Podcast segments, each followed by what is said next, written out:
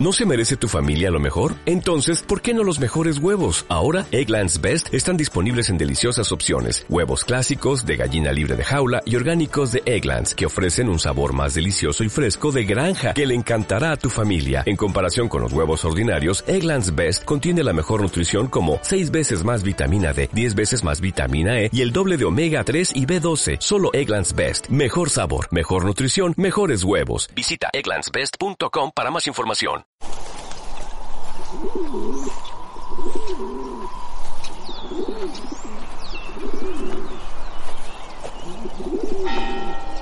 A esta hora presentamos su programa Conociendo el diseño y desarrollo del currículum universitario, un programa dirigido a los participantes del Diplomado en Educación Superior. Mi nombre es Mario Zárate.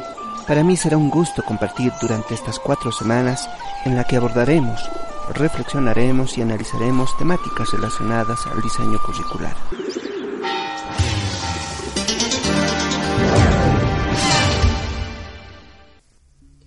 Bienvenidos al último radioprograma del módulo de diseño curricular.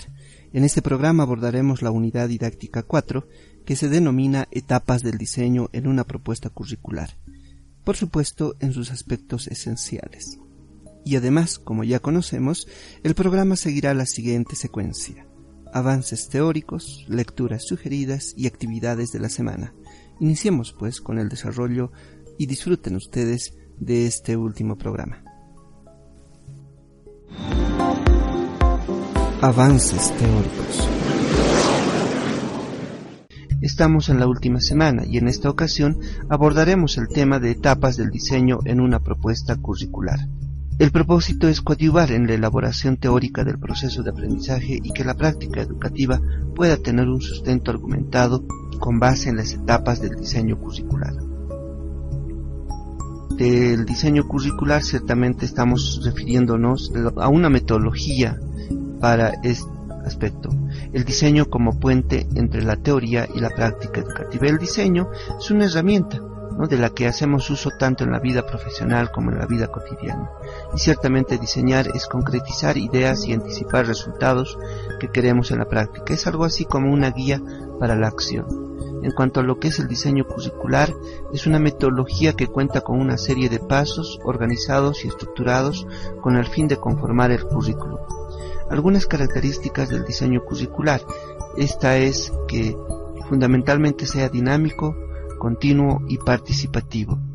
En cuanto a lo que es la metodología de diseño curricular, existen muchas propuestas y las que hemos tomado para este para esta unidad eh, es la propuesta de Frida Díaz Barriga y sus colaboradores y esta propuesta básicamente parte de, de las fases del diseño curricular como son el análisis previo, el diseño curricular propiamente dicho, la aplicación curricular y la evaluación curricular.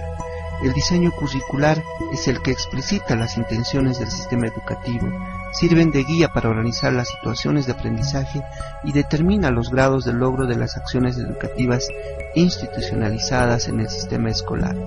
El diseño curricular en todo caso hace referencia al proceso de elaboración, instrumentación y evaluación del currículo.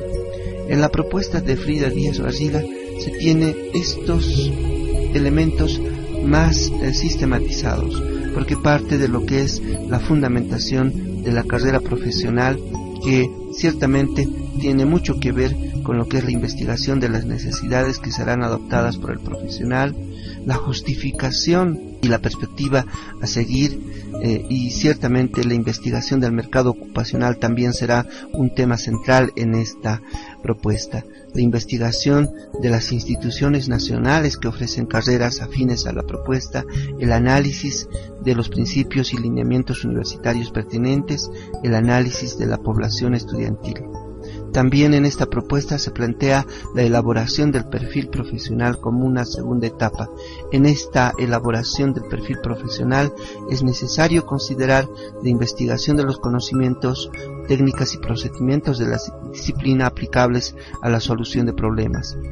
En esta elaboración del perfil profesional es necesario también tomar en cuenta las investigaciones en el área en las que podría trabajar el profesional, el análisis de las tareas potenciales del profesional, la determinación de la población donde podría trabajar y satisfacer las necesidades de una población.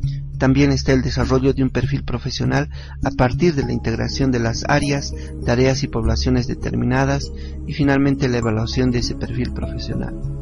Una tercera etapa de la propuesta es la organización y estructuración curricular y esta básicamente tiene los siguientes aspectos a considerarse. La determinación de los conocimientos y habilidades requeridas para alcanzar los objetivos específicos en el perfil profesional, la determinación y organización de las áreas y contenidos que contemplen los conocimientos y habilidades especificados anteriormente, la elección y elaboración de un plan curricular determinado y la elaboración de los programas de estudio de cada curso del plan curricular. Y finalmente está la evaluación continua del currículum como una de las etapas de esta propuesta. En esta propuesta se tomará en cuenta el diseño de un programa de evaluación interna y el diseño de una evaluación externa del plan o mapa curricular. En este caso, el diseño de un programa de reestructuración curricular basado en los resultados de las evaluaciones anteriores determinará si es necesario un rediseño o el planteamiento de una nueva eh, propuesta curricular. En la culminación de esta presentación queremos agradecer por el tiempo y la paciencia brindada en este espacio de cuatro semanas y no me queda más que animarles a que prosigan en esta decisión estratégica que cada uno de ustedes ha tomado para la incursión en este fascinante mundo de la docencia universitaria. Por ello muchas felicidades y éxitos. Lecturas sugeridas.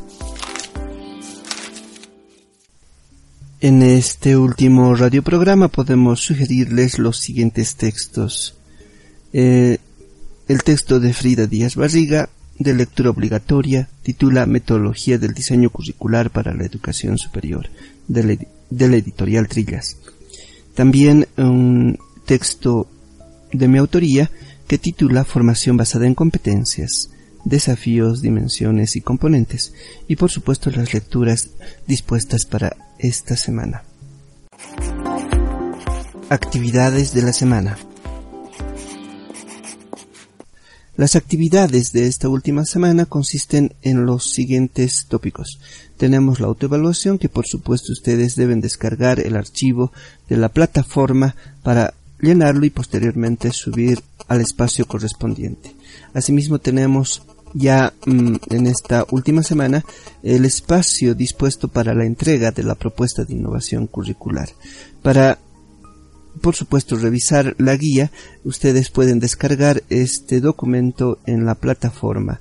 Asimismo, ya en la parte final de este programa no me queda más que recordarles que es necesario hacer la lectura inextensa de la guía de aprendizaje, revisar la guía del trabajo final y escribir en el espacio virtual de preguntas y respuestas de la plataforma nuestras inquietudes. Estaré atento a sus preguntas.